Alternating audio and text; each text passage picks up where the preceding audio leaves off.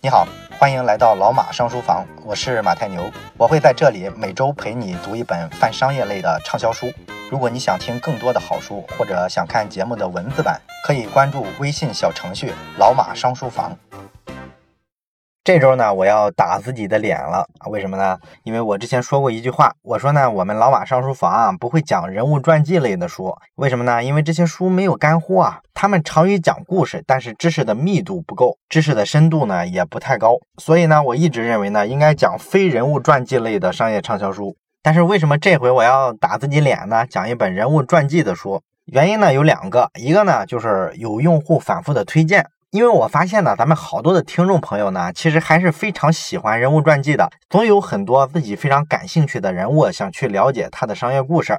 那么我很早就吹出这个牛去了，我说咱这个节目的这个选题啊，是用户导向的，只要说咱们的朋友们想听什么书，你留言给我，我会尽量的去讲给大家听。那我说了这话，肯定要做到，是吧？而且呢，我也在反思这件事儿。我说我不讲人物类的畅销书，这只是我自己的一个看法。那后面呢？如果用户的反馈是你们希望听到这一类的书，那我就需要去想想了，我之前这个看法是不是错的呢？从服务用户的角度来讲，从用户体验的角度来看，是不是我自己太固执了？这是第一个我动摇了原先的看法的原因。第二个原因呢，是我自己的认知呢，确实也有一些变化。因为最近呢，我也是在反思，你说商业世界里所谓的智慧到底是由什么承载的？一个就是做事儿的这些原则啊、方法论啊，之前咱们讲的这些东西是吧？另外呢，就是商业类的故事、商业类的案例，这些呢，咱们之前涉及也非常多。但是还有一类咱们就很少涉及了，就是专门的去讲商业人物。啊，因为人物，你不得不说，他必然也是商业世界的重大节点，而且人呢，往往是一个商业活动的，它背后最大的推手是灵魂，缺了人物呢，这个商业世界它就是不完整的。所以呢，我对这个人物传记类啊，现在来看呢，排斥也没有那么大了。但是呢，上面说的这两个原因呢，还不足以改变我看法。改变我看法的是下面这个原因。我最近呢，重新读了一遍《黑天鹅》和《穷查理宝典》。这两本书呢，咱们之前讲过，都很经典。尤其是呢，它指出了咱们人类很多认知谬误。比方说，这两本书特别提到的就是，咱们人类喜欢犯的一个错误呢，就是用归纳法来看待世界。换句话说呢，就是我们喜欢从经验里面去总结世界的规律，甚至拿总结出来的这个所谓的规律呢，去预测未来。所以呢，就会导致我们如果见过的一百只天鹅全是白的，我们就认为天鹅就是白的。如果我们连续最近看过几条新闻，说这个幼儿园里的阿姨啊，老是在打孩子。所以呢，我们就会以为全天下的幼儿园大部分阿姨都是在打孩子的，这就会让你干嘛？以偏概全了嘛，是吧？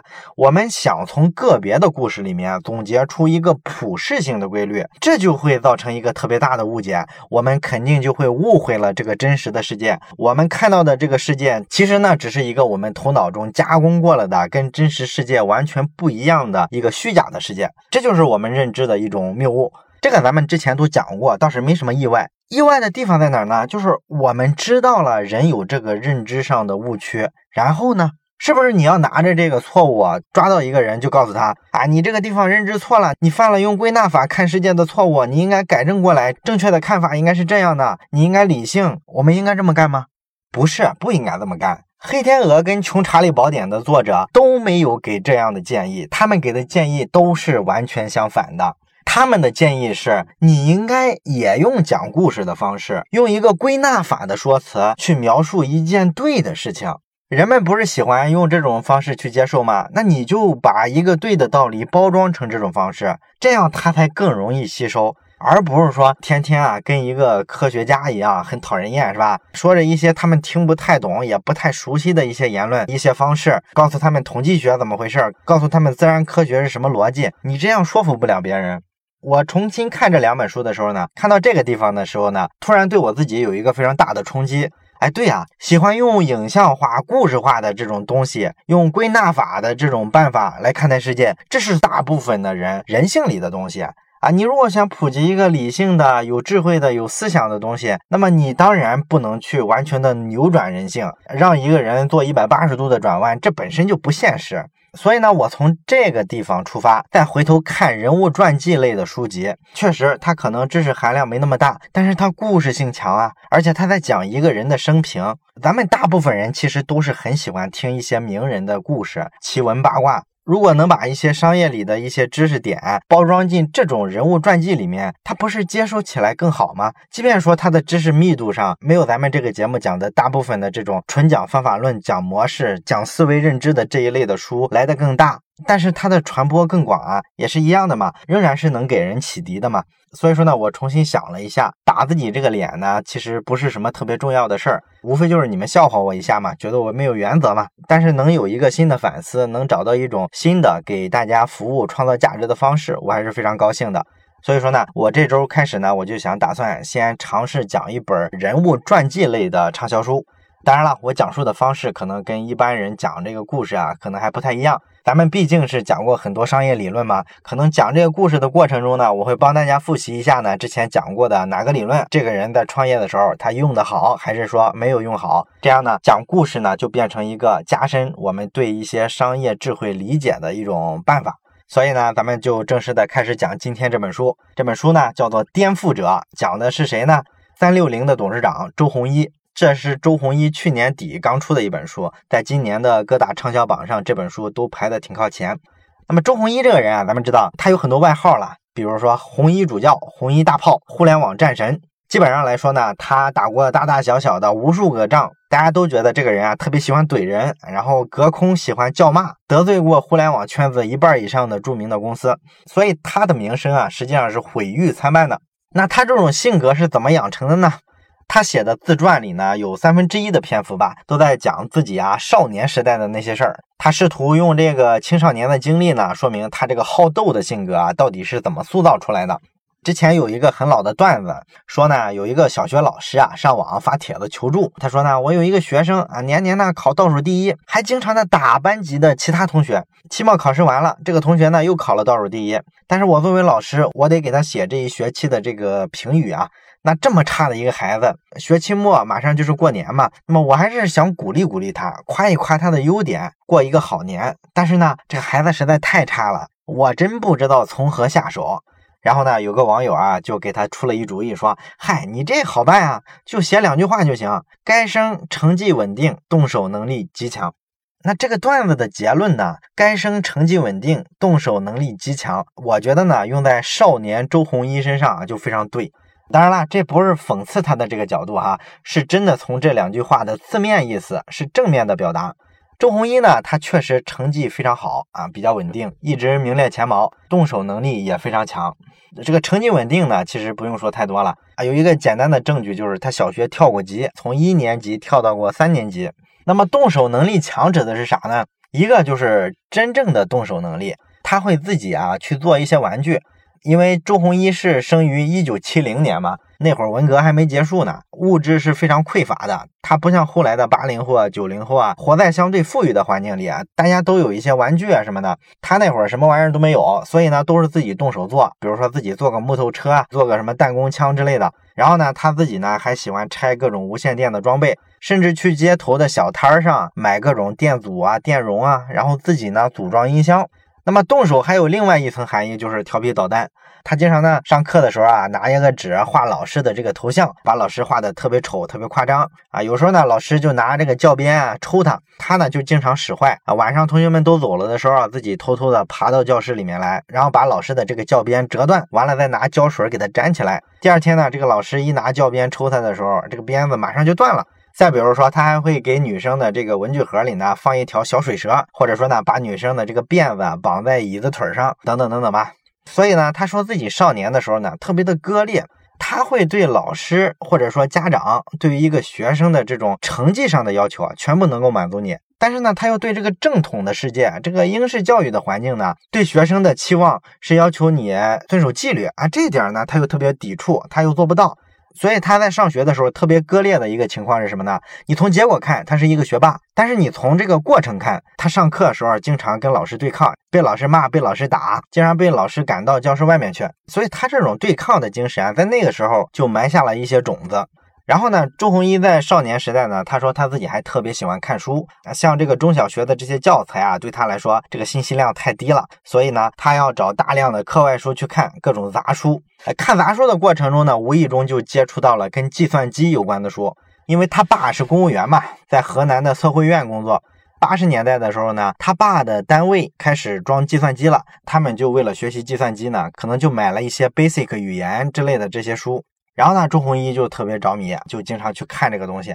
在一九八五年的时候，上海呢曾经发行过一张非常著名的报纸，叫做《少儿计算机报》。然后周鸿祎呢就让家里给他订了这个报纸，然后这个报纸呢还送了他们一个彩色的键盘纸。然后那时候周鸿祎没见过键盘啊，他就把这个键盘纸啊给他压到一块玻璃底下，天天对着这块玻璃按键打字。那这个《少儿计算机报》呢，就对周鸿祎影响很大。尤其是呢，这个报纸啊，上面捧红过几个小明星。你比你比方说，有一个比周鸿祎大几岁的一个当时上高二的孩子，他写了很多程序，在这个报纸上就发表了。这个人呢，名字叫做密群。然后还有一个人呢，比周鸿祎啊高一届，叫梁建章。他曾经自己写了一些程序啊，能够用这些程序呢生成一些诗歌。后来呢，这个密群加入了谷歌创投，再后来呢，又出来自己创建了光速创投，搞风险投资去了。然后那个梁建章呢，就是后来大名鼎鼎的携程网的创始人和 CEO。这张小小的报纸啊，当年就让周鸿祎跟这个后来的这个互联网圈子啊建立了一个连接。不过呢，整个上初中的时候呢，周鸿祎没有机会接触计算机，一直到上了高中之后，才人生中第一次走进高中的机房。那个年代呢，到机房里去啊，用计算机，大家一般把这事儿叫做上机，这可是一件非常隆重的事儿，非常的兴师动众啊。一般呢，要求学生要换拖鞋、戴鞋套，然后呢，老师三令五申的讲各种纪律。一旦进去之后啊，周鸿祎怎么会听这个东西呢？他早就通过天天看报纸、看书，记下了好多非常有意思的程序。他才不会听老师讲这个计算机应该怎么操控。他上去就把那个报纸上看到的那些其他人写的程序啊，在电脑上运行一下，看看到底是个什么样子。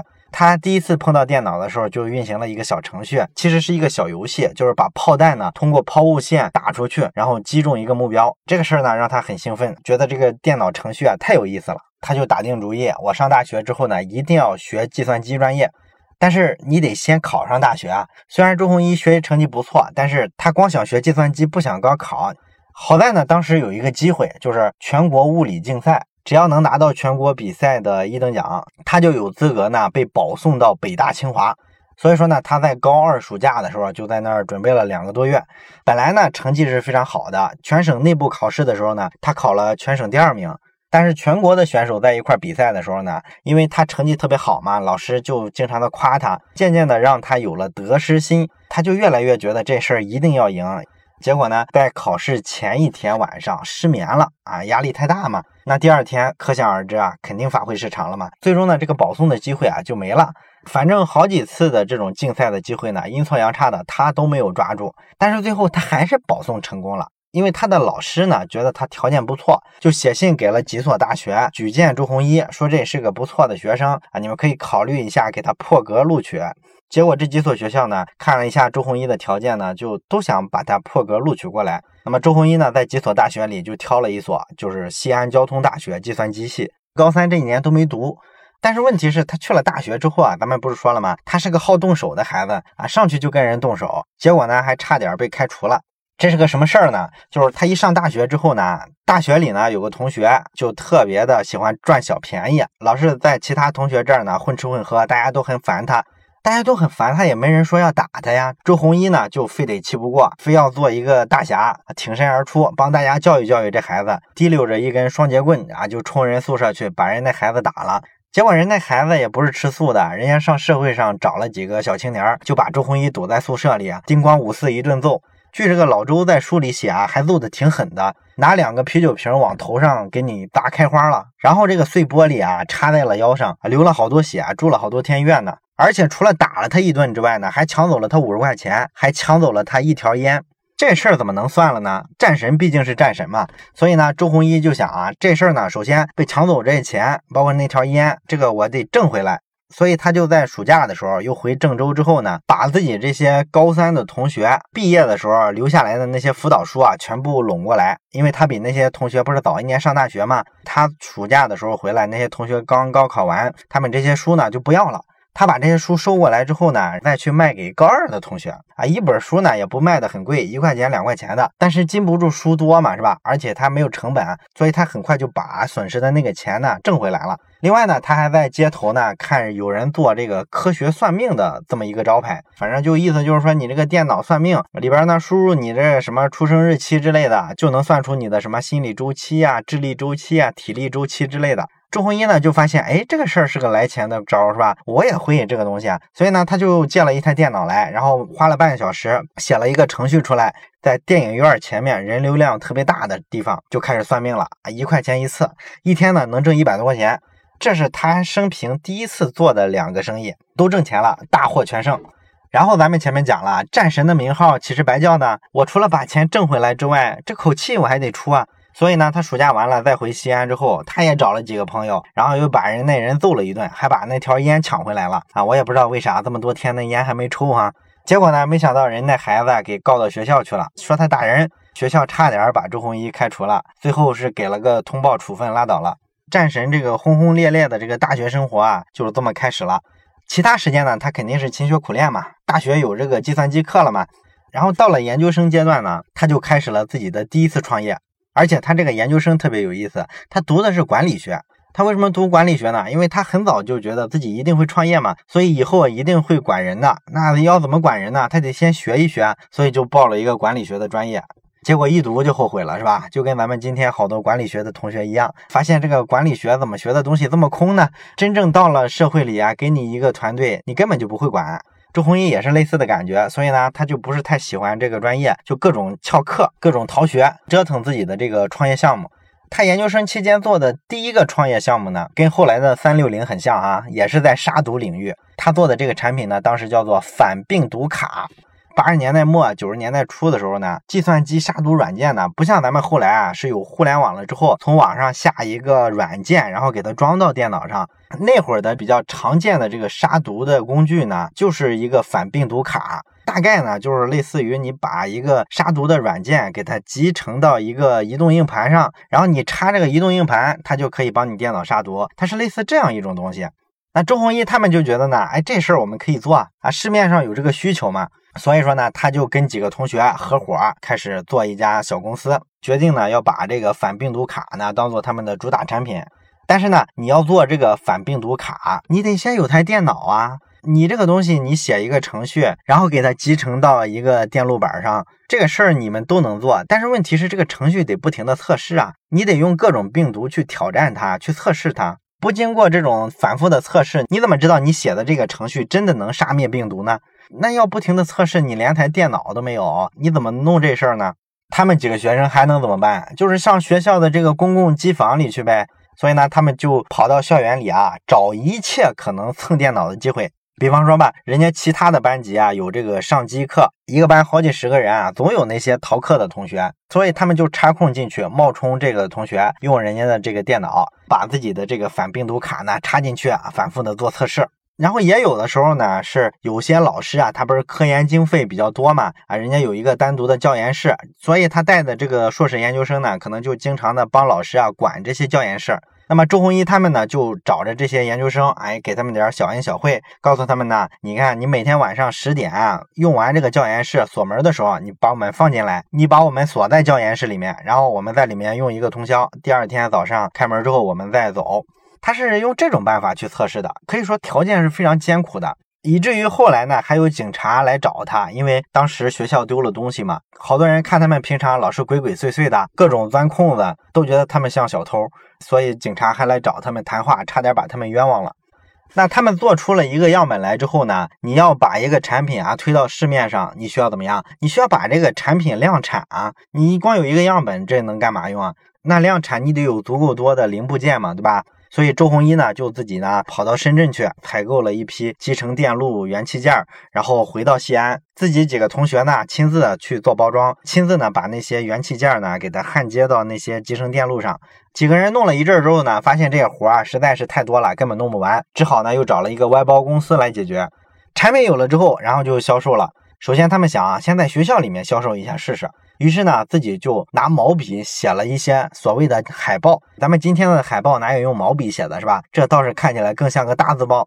他写了这个玩意儿之后，在学校各地啊就贴，贴了一阵之后呢，发现哎还真有点效果，在学校里啊卖出去了好几十套这个产品。但是卖完之后，马上来问题了，就是他们这个产品啊插在别人电脑上的时候呢，经常查不出病毒来啊，也有的时候呢插到人家电脑上之后呢，直接把人电脑啊弄死机了。总之吧，就是乱七八糟的各种各样的问题层出不穷。那好多同学就不干了，是吧？朱红一他们就把自己当客服使呗，就跟他们反复的沟通问题。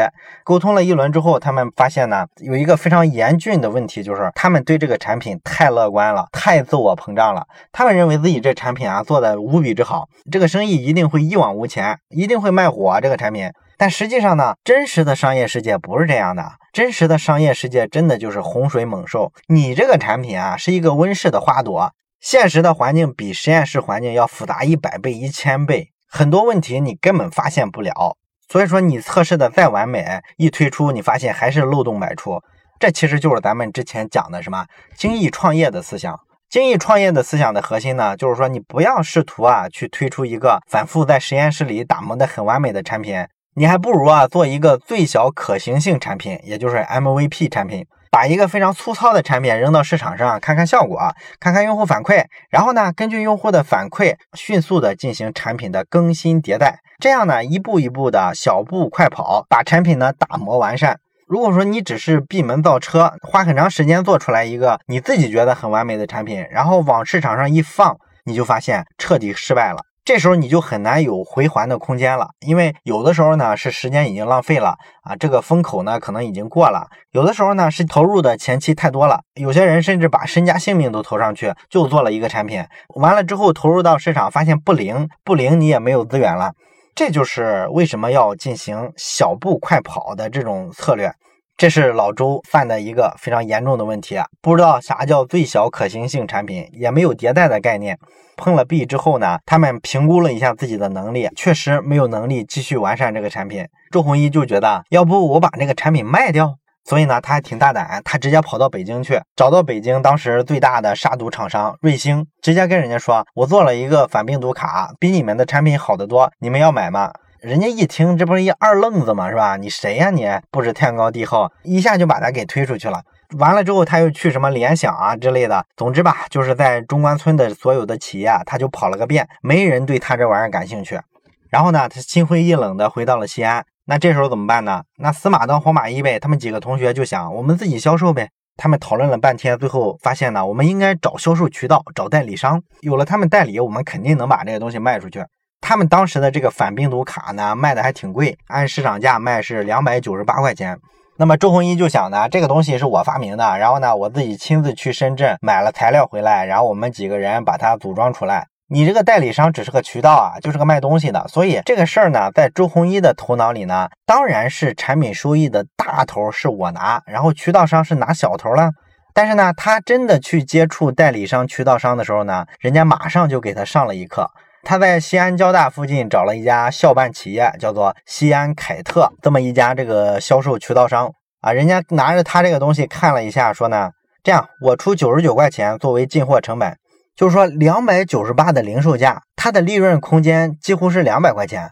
那周鸿祎一听就不干了，是吧？凭什么呀？我这卡光这几个硬件成本加起来就五十几块钱，然后我们几个人还搭上这么多功夫哦，你九十九块钱给我们就打发我们，你怎么能拿大头呢？你是不是想钱想疯了呀？然后人家对方呢一愣，就开始慢条斯理的解释，人家告诉他为什么我拿大头。第一呢，我做销售，我最终的目的是什么？我是把这些产品卖出去。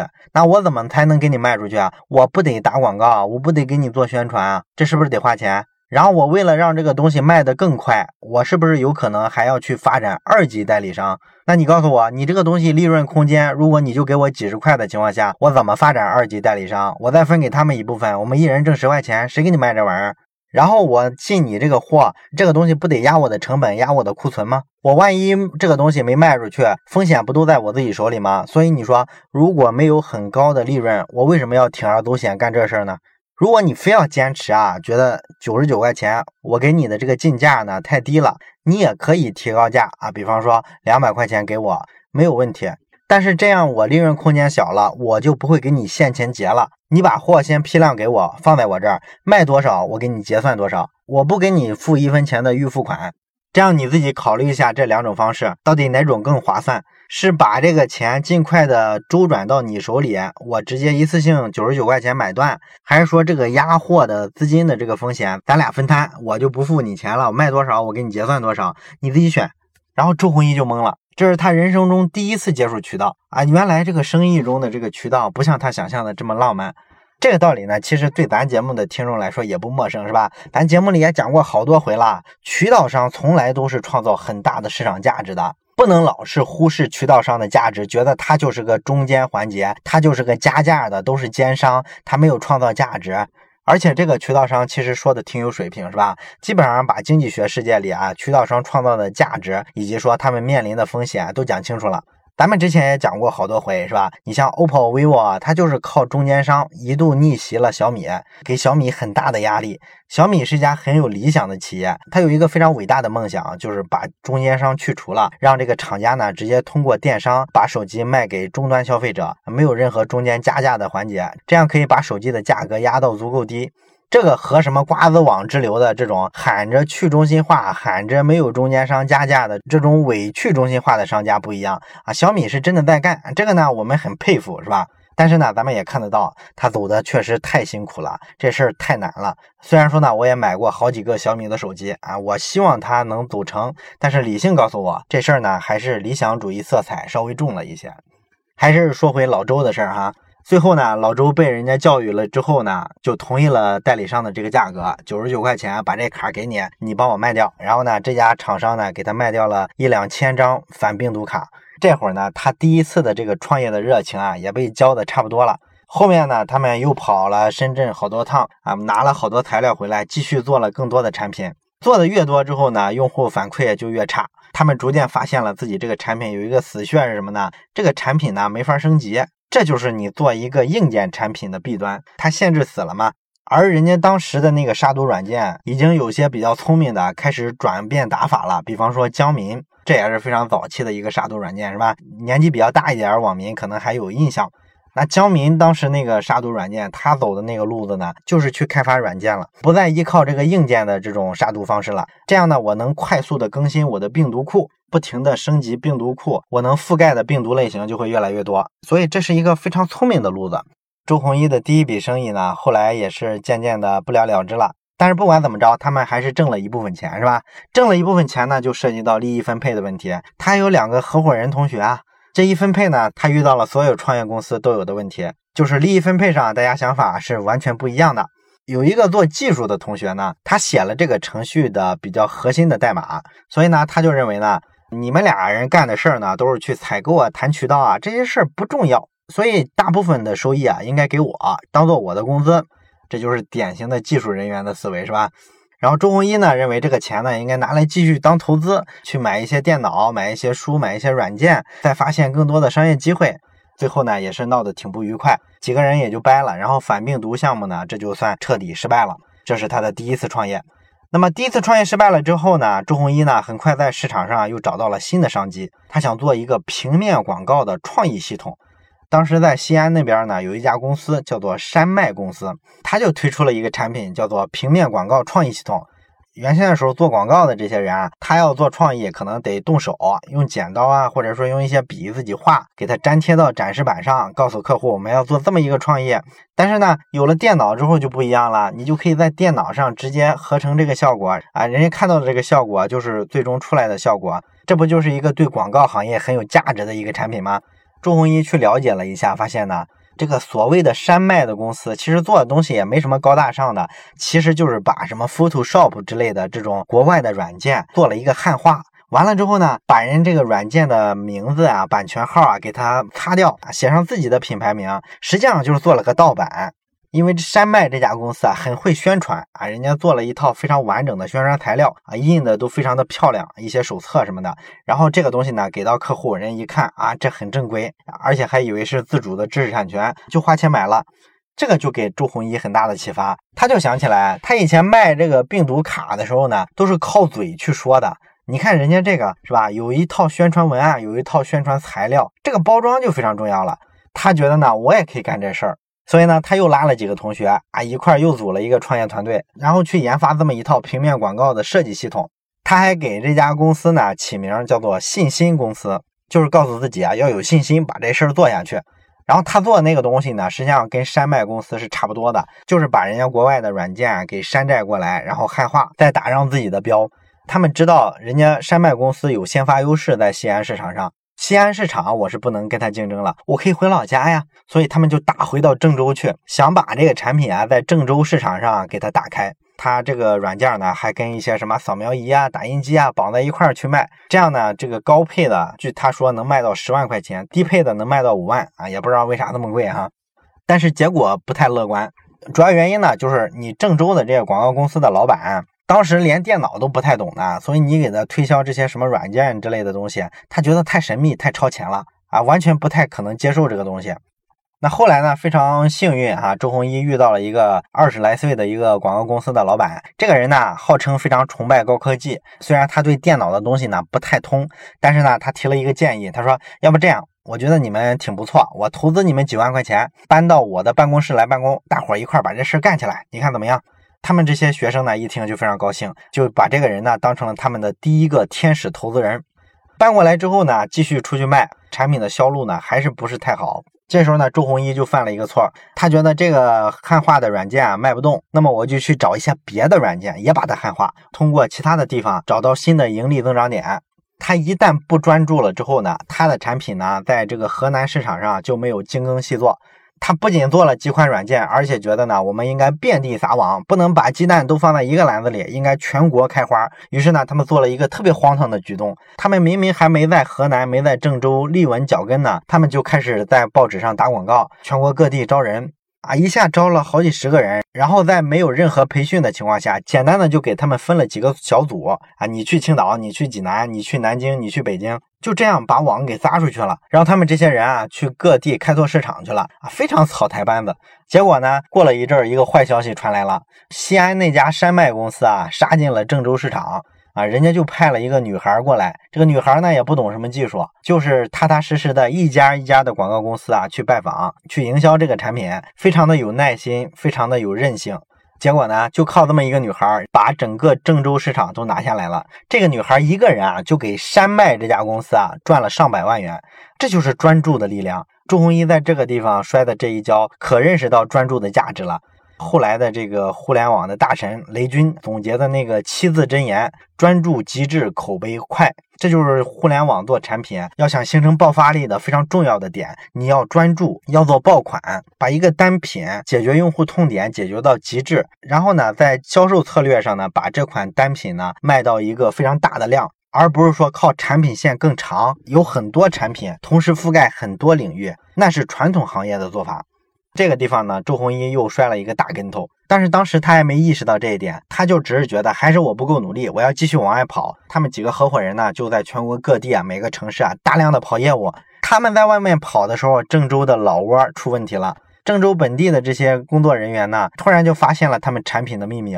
哦，你这个软件不就是弄了人一国外的软件，做了个汉化吗？那我也可以啊。而且后来他们想了一下，我其实还没必要做翻译呢。你们不是已经汉化好了吗？我就把你这套东西啊，你这套代码我全复制过来，完了之后我直接换一个名字，打上我自己的名字，这就是我自己的产品了。然后我再跑到市场上去卖，哎，我也有一家公司，我也有一个产品，他直接跟周鸿祎他们公司啊成了竞争对手。这时候呢，他早期的那个所谓的天使投资人也露出了真面目。他实际上是想讹他们一把。他就坚持认为呢，你们这个电脑设备啊，搬到我这个办公室来办公了，那就是我的资产。他想把这些东西呢据为己有。当时呢，周鸿祎也没有这个心眼儿，他没有跟这些人签合同，确实没有办法证明这些设备是自己的。但是呢，周鸿祎毕竟是战神嘛，是吧？我怎么能吃这个亏呢？所以某一天晚上强行入室，把设备全部搬走。啊，这个投资人呢，后来就很不高兴，是吧？跑来兴师问罪，两拨人呢就很有火气，针锋相对。当然了，天下没有免费的午餐嘛，是吧？你毕竟在我这办公办了一个多月，我不能让你白住啊。当初说让你免费过来，那是为了讹你一把。既然你把东西拿走了，那你得给我付租金。所以呢，双方扯皮啊，扯了半天，最后反正就是这个人呢拿走了周鸿祎他的一台电脑和一套系统，这个就算是抵了他的房租。到这里呢，这个第二次创业啊，最后就无疾而终。这家叫做信心的公司啊，终于也没什么信心了。特别逗的一点是什么呢？就周鸿祎原先啊，那个团队里的那些成员啊，每个人呢都出去啊，自己建立了一家公司啊，有的呢还在市场上小打小闹，小有所成。也就是说，周鸿祎啊还成就了别人。关闭这家公司之后呢，周鸿祎就开始反思。第一次做创业的时候，做了那个反病毒卡，他一直觉得是自己运气不好没成功，还经常把责任推到别人身上。第二次创业的时候呢，他知道是自己太不专注了，兴趣点转移的太快，这件事呢给了他沉重的打击，让他突然意识到呢，他原先对于创业的理解呢都是看了一些书啊，一些什么硅谷的故事之类的，他把这事儿呢想的太简单了，也看得太表面了，真正的现实啊给了他沉重的一击，让他学会睁开双眼，环顾一下真实的世界。这时候呢，他做出一个判断，哎，我还是先回学校读书吧。创业这个事儿呢，等毕业再说。那毕业之后，战神究竟会面临怎样的选择？咱们下回再聊。我是马太牛，这里是老马上书房，祝你每期都能获得新的启发。